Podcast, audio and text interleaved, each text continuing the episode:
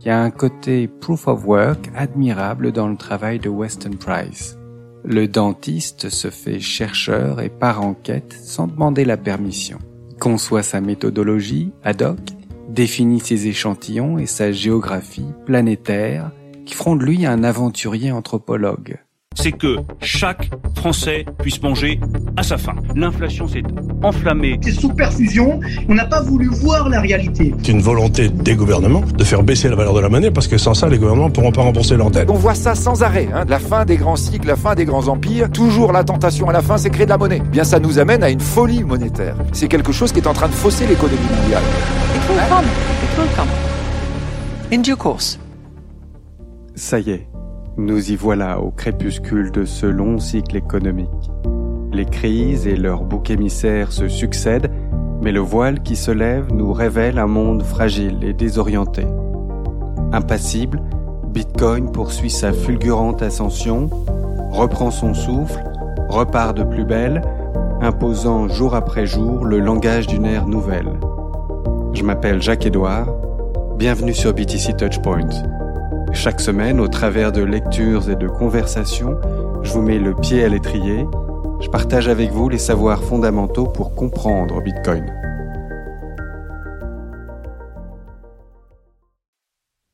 Salut, cinquième et avant-dernier épisode de la série Nourriture Fiat de l'étalon Fiat, un livre qui a toute sa place dans ta bibliothèque.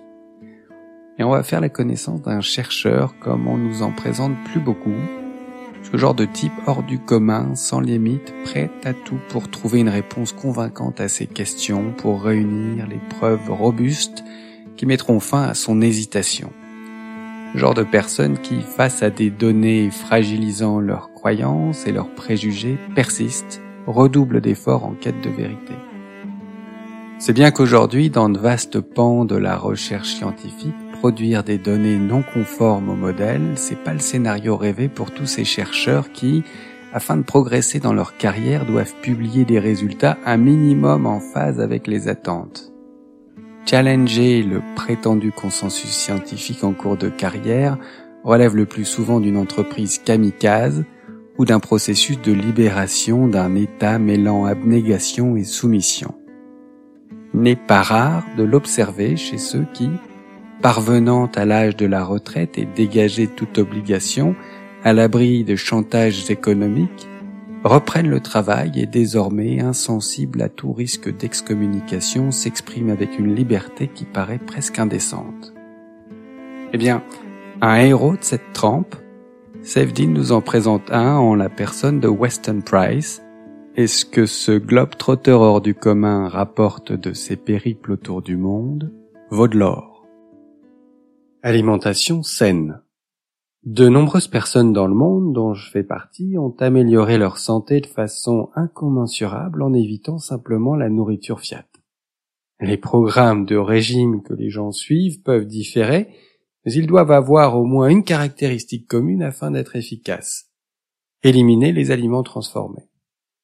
Comme Internet a permis aux gens de partager leurs expériences en dehors des dogmes de l'establishment de la science fiat, ce qui émerge de l'expérience humaine réelle est nettement différent de la ligne que les autorités Fiat suivent. Les départements de nutrition, les écoles de médecine et les directives gouvernementales continuent de promouvoir la consommation de produits industriels toxiques sous le couvert de l'équilibre alimentaire. En dehors de systèmes contrôlés par les gouvernements, des communautés en ligne ont aidé des millions de personnes dans le monde à retrouver la santé en les guidant afin d'éviter ces aliments néfastes et ignorer les recommandations des autorités. Le domaine de la recherche nutritionnelle est analogue à celui de la recherche économique. Un courant dominant, financé par des fonds en monnaie fiat, fortement engagé à parvenir à des conclusions favorables à son financement tout comme l'économie a son courant de pensée alternatif avec l'école autrichienne, avec par exemple Mrs. Rothbard and Hopper, la nutrition a également des équivalents. Même si ce domaine d'étude a dégénéré en un outil de marketing pour la malnutrition, comme nous le verrons dans le prochain chapitre, certains rebelles ont depuis longtemps tenté de contrer le discours dominant. La lutte héroïque mais vouée à l'échec de John Yotkin contre le sucre est particulièrement remarquable. Le cadre le plus complet pour étudier la nutrition provient peut-être des travaux de Weston Price, un dentiste canadien ayant exercé il y a un siècle. Price est surtout connu aujourd'hui comme un dentiste et un pionnier de la découverte et de l'analyse de plusieurs vitamines. Son opus magnum de 1939, Nutrition and Physical Degeneration, est largement ignoré par le courant dominant du monde académique et de la science de la nutrition, car ses conclusions vont à l'encontre du dogme politiquement correct enseigné dans les écoles de médecine et de nutrition des, des universités modernes. Price fournit une analyse rigoureuse et précise des dégâts terribles causés par les aliments industriels modernes dont les producteurs sont les principaux bienfaiteurs des écoles de nutrition. En plus d'être méthodologiquement minutieuse et bien documentée, la recherche de Price est unique et probablement impossible à reproduire. Il a passé de nombreuses années à parcourir le monde à l'époque où les avions venaient d'être inventés et à observer de près l'alimentation et la santé de personnes issues de cultures sur tous les continents, documentant méticuleusement leur régime alimentaire et leur santé globale, en particulier leur santé dentaire. Comme l'avion était une nouveauté, il a pu visiter de nombreuses régions qui étaient encore largement isolées des marchés mondiaux et dépendaient donc de leurs propres aliments locaux préparés de manière traditionnelle. Tous ces endroits sont aujourd'hui bien mieux intégrés au commerce mondial et leur régime alimentaire a rapidement glissé vers un régime américain standard. Price a pris des milliers de photos de personnes qu'il a étudiées, ainsi que d'innombrables échantillons de leurs aliments qu'il a ensuite envoyés à ses laboratoires de l'Ohio à des fins d'analyse.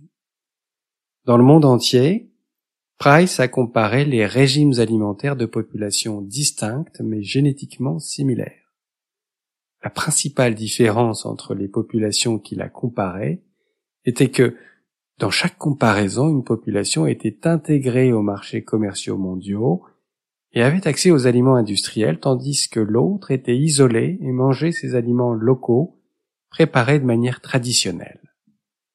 Price a étudié les Inuits du nord du Canada et de l'Alaska, les villageois suisses dans les vallées isolées, les bergers d'Afrique centrale, les insulaires du Pacifique, les agriculteurs écossais et de nombreuses autres populations. Peu importe d'où vous venez dans le monde, Price a rendu visite à vos ancêtres ou à leurs voisins. Les résultats sont aussi frappants qu'édifiants, et Price est arrivé à plusieurs conclusions importantes. S'il est vraiment impossible de rendre justice à ce travail capital en quelques paragraphes, certaines conclusions importantes méritent d'être abordées.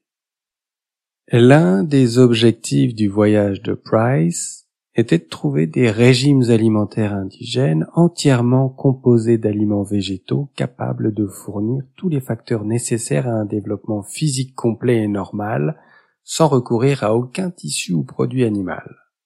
Mais après avoir parcouru le globe, Price n'a pas trouvé une seule culture qui se nourrissait exclusivement d'aliments végétaux toutes les populations traditionnelles en bonne santé se nourrissaient essentiellement de produits d'origine animale. Les populations les plus saines et les plus vigoureuses qu'il a identifiées sont les Inuits de l'Arctique et les bergers africains. Presque rien dans l'environnement et les coutumes de ces deux populations ne se ressemble, si ce n'est leur dépendance quasi exclusive à l'égard des aliments d'origine animale. Price a également constaté l'importance sacrée des graisses animales dans toutes les sociétés et a analysé les efforts déployés par les populations pour s'en procurer. Il a relevé que de nombreux nutriments ne peuvent être obtenus à partir de plantes et a démontré de manière concluante qu'il n'est tout simplement pas possible d'être en bonne santé pendant une période significative sans ingérer des aliments d'origine animale. Dans la mesure où les aliments végétaux étaient consommés, leur rôle semblait être principalement de servir de vecteur pour l'ingestion de graisses animales. Depuis les recherches de Price, personne n'a réussi à produire la preuve de l'existence d'une seule société humaine indigène, où que ce soit, dont le régime alimentaire exclut les aliments d'origine animale. Toutes les sociétés humaines, de l'Arctique au tropique, sur tous les continents à travers l'histoire, ont basé leur régime alimentaire sur des aliments d'origine animale. Internet a permis aux connaissances diététiques d'échapper à l'emprise de la science fiat, ce qui a permis à un plus grand nombre de personnes de prendre connaissance des travaux de Price. Un nombre incalculable d'autres chercheurs, médecins, diététiciens et préparateurs physiques ont également décidé de s'opposer au dogme de la science fiat. Grâce à la diffusion des connaissances diététiques en dehors du politiquement correct, nous pouvons observer une tendance très claire chez les personnes qui passent d'un régime basé sur les cochonneries industrielles de la société Fiat moderne à un régime basé principalement sur des aliments d'origine animale. Une réduction considérable de leur désir de manger de la malbouffe et des aliments ultra transformés. Le besoin de manger constamment de la malbouffe pas seulement le résultat de ses propriétés addictives ou du fait que ces aliments ont été conçus pour être aussi appétissants que possible, les envies de malbouffe sont également le résultat d'une malnutrition profonde causée par une consommation insuffisante de viande. N'est pas étonnant d'observer la prolifération du discours anti-viande, diffusé sans relâche par les médias grand public, les universités et autres organismes de marketing alimentaire industriel. Moins les gens mangent de viande, plus ils doivent la remplacer par des cochonneries hautement rentables et subventionnées. On ne peut qu'imaginer à quel point la science moderne de la nutrition serait différente si son objectif était d'informer les humains sur les moyens d'être en bonne santé plutôt que de les manipuler pour qu'ils mangent des produits toxiques au profit des entreprises alimentaires. Une autre conclusion importante du travail de Price concerne les maladies que nous avons désormais acceptées comme normales ou courantes. Celles-ci sont apparues et sont largement développées avec l'introduction des aliments transformés modernes, en particulier les céréales, les farines et les sucres. Voici un exemple parmi tant d'autres pour illustrer ce point tiré du chapitre 21. La responsabilité de nos aliments transformés modernes du commerce en tant que facteur contribuant à la cause de caries dentaires est démontrée de manière frappante par le développement rapide de celle-ci chez les enfants en pleine croissance dans les îles du Pacifique. À l'époque, les navires commerciaux faisaient des escales pour acheter du copra séché lorsque son prix était élevé pendant plusieurs mois. Ce produit était payé à 90% en farine blanche et en sucre raffiné, et à pas plus de 10% en tissu et en vêtements. Lorsque le prix du copra est passé de 400 dollars la tonne à 4 dollars la tonne, les navires marchands ont cessé de faire escale et les caries dentaires ont cessé lorsque les gens sont revenus à leur régime alimentaire d'origine. J'ai vu beaucoup de ces personnes avec des dents présentant des cavités ouvertes dans lesquelles la carie dentaire avait cessé d'être active. Price a étudié de près la façon dont les différentes cultures préparaient leurs aliments végétaux et a largement documenté les méthodes nécessaires pour rendre la plupart des céréales et des plantes appétissantes et non toxiques. Ces rituels traditionnels très complexes de macération, de germination et de fermentation sont nécessaires pour éliminer les nombreuses toxines naturelles présentes dans les aliments végétaux et permettent à l'organisme d'absorber les nutriments qu'ils contiennent. À l'air fiat, personne n'a le temps de s'adonner à ces rituels et la majorité préfère les méthodes industrielles de transformation des aliments qui visent à maximiser le sucre et les ingrédients agréables au goût au détriment des nutriments. Price a contribué massivement à notre compréhension de la nutrition et de la santé, mais comme Menger et Mrs. en économie, ces enseignements sont largement ignorés par les bureaucrates employés par le gouvernement, bons qu'à remplir des papiers administratifs et qui se font passer pour des scientifiques. Ce n'est pas un hasard, le fait d'écouter ces fonctionnaires et d'ignorer Price a eu un coût dévastateur non seulement pour la santé des individus, mais aussi pour les dépenses de santé qui ont alourdi le fardeau fiscal des citoyens productifs. Grâce à une meilleure compréhension de la science nutritionnelle, les ressources actuellement consacrées au diabète et aux autres maladies liées à l'obésité pourraient être affectées à des activités plus productives. Les recherches de Price montrent que les facteurs les plus importants de la malnutrition, de l'obésité et de certaines maladies de la civilisation moderne sont directement liés aux réalités économiques du XXe siècle.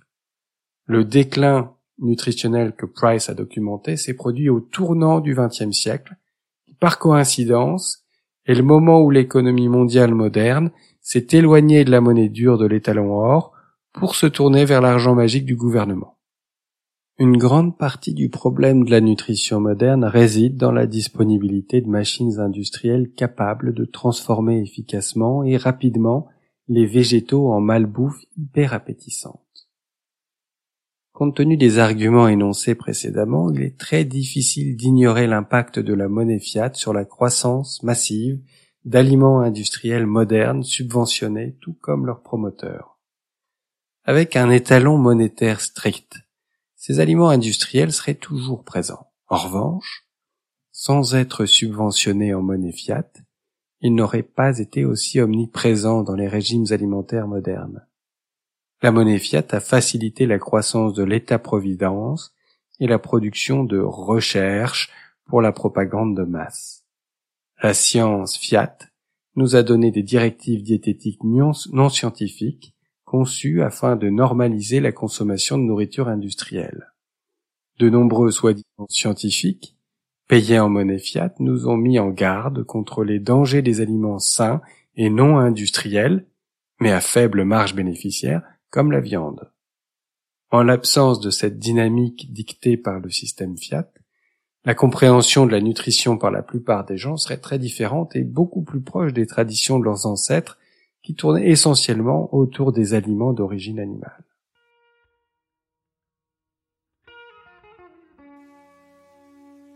Sous le régime de la monoculture Fiat, le chercheur libre qui s'éloigne des sentiers battus au gré de son instinct, de ses découvertes et de son inspiration, est devenu une espèce menacée en voie de disparition. C'est d'ailleurs le thème de toute une section de l'étalon Fiat. Il y a un côté proof of work admirable dans le travail de Weston Price. Le dentiste se fait chercheur et part en quête sans demander la permission. Conçoit sa méthodologie ad hoc définit ses échantillons et sa géographie planétaire qui feront de lui un aventurier anthropologue.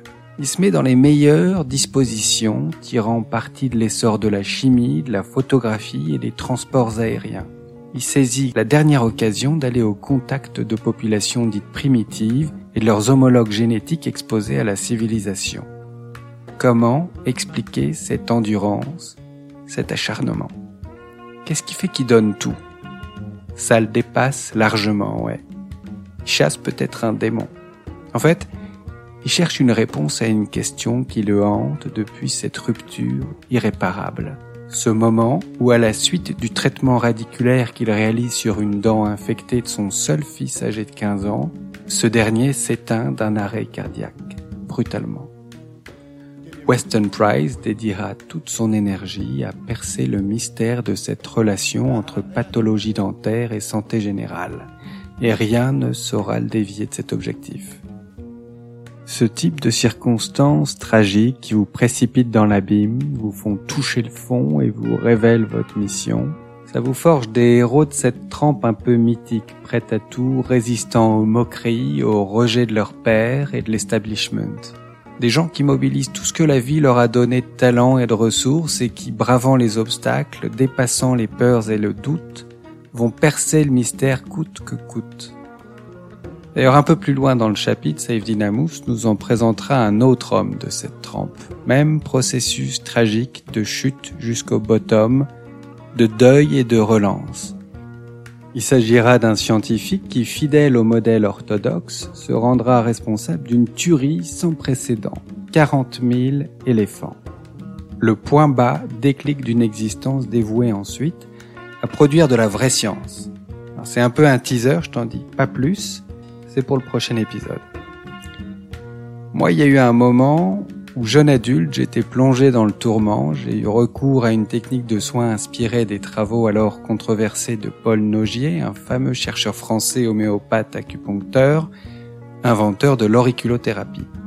Cette technique assez improbable, limite ésotérique et 100% hérétique à l'époque, m'a sorti de l'ornière. J'allais mieux et j'étais réconforté à l'idée qu'il y avait plein de gens passionnés qui cherchaient et trouvaient au-delà des limites arbitraires de cet espace mental confiné dans lequel notre système trop mécanique et figé s'employait à nous borner. Alors pour info, les techniques de Nogier sont depuis largement enseignées en fac de médecine et employées à l'hôpital, mais à l'époque, je m'enthousiasmais de cela auprès de médecins, proches et amis, et les gens me prenaient pour un zinzin, ou plutôt, il m'a semblé que la plupart des gens, tant qu'ils n'ont pas touché leur bottom, ils veulent pas vraiment savoir, ils veulent pas imaginer que le monde est plus grand, plus beau, qu'il y a moyen d'être plus libre en retrouvant sa souveraineté. C'est sans doute en partie le fait de ce nihilisme ambiant que le bitcoiner Odlonaut évoque souveraineté sur ton corps en expérimentant d'autres approches de santé et d'alimentation, où tu te retrouves plus aux commandes, plus en responsabilité, moins la victime assistée. Faut un brin d'audace pour sortir du territoire borné d'un système qui protège ses intérêts, mais il y a plein de sentiers à emprunter. Moi, je connaissais pas Weston Price avant de lire Les Talents Fiat. J'étais parti à fond les ballons dans ce régime keto, et ses routines de respiration et d'exposition au froid à la Wim Hof, intrigué par ces bitcoiners qui vantaient les mérites de ces pratiques un peu stoïques. Les bear market, c'est fait pour expérimenter, pour construire, pour renforcer. Alors avec un recul de trois ans, je dirais que les résultats sont super bluffants. Excite pour moi le yo-yo pondéral, la goutte, les inflammations, excite la rosacée, les troubles ORL, et je suis pas un cas isolé. Alors là, en me documentant, je suis assez tenté de manger un peu plus carné, juste pour expérimenter, apprendre, juger par moi-même. Et puis, quand à maintes reprises, t'as pu constater que tes choix délibérés, récompensés, vont à l'encontre des vérités énoncées par les autorités gardiennes du temple, bah ouais, tu continues à opérer dans le système si tu veux, mais tu peux plus fermer les yeux ou taire ta curiosité. Et pour Creusus, le dénominateur commun des bitcoiners, c'est un certain degré de méfiance vis-à-vis de l'État et de l'autorité. C'est pas tant qu'on choisit tous volontairement la défiance, c'est juste que la vie, dans sa richesse et son imprévisibilité, nous présente des expériences, des faits auxquels on ne peut donner de sens qu'en s'écartant de la doxa et de la bien-pensance. Et ce qui vaut pour la bouffe, pour la santé, vaut pour la finance de ton plan épargne et de ton assurance vie, tu te mets à douter. Toute cette énergie condensée, ta monnaie, tu te fais un peu entuber là, non? Qu'est-ce que t'en penses? Et là, c'est back to basics. Une bonne santé financière, ça veut dire plus de revenus que de dépenses, et un véhicule d'épargne, une réserve de valeur, qui fait ce qu'on lui demande. Alors quand tu prends conscience que tu t'es fait duper et que ça va continuer, voire empirer si tu restes immobile, tu cherches, tu te penches sur Bitcoin. Et le mieux que t'aies à faire, crois-moi, c'est étudier, comprendre, te faire ton avis et agir en conséquence. Voilà, c'est tout pour aujourd'hui. Abonne-toi au podcast si ça te plaît pour être averti du prochain épisode. Ça va être chouette aussi, il y a des espaces qui s'ouvrent. Puis partage-le autour de toi, aide-moi à faire connaître ce travail. Ça m'encourage, ça me pousse à donner plus, à faire mieux. Voilà, je te souhaite le meilleur et puis à très bientôt. Ciao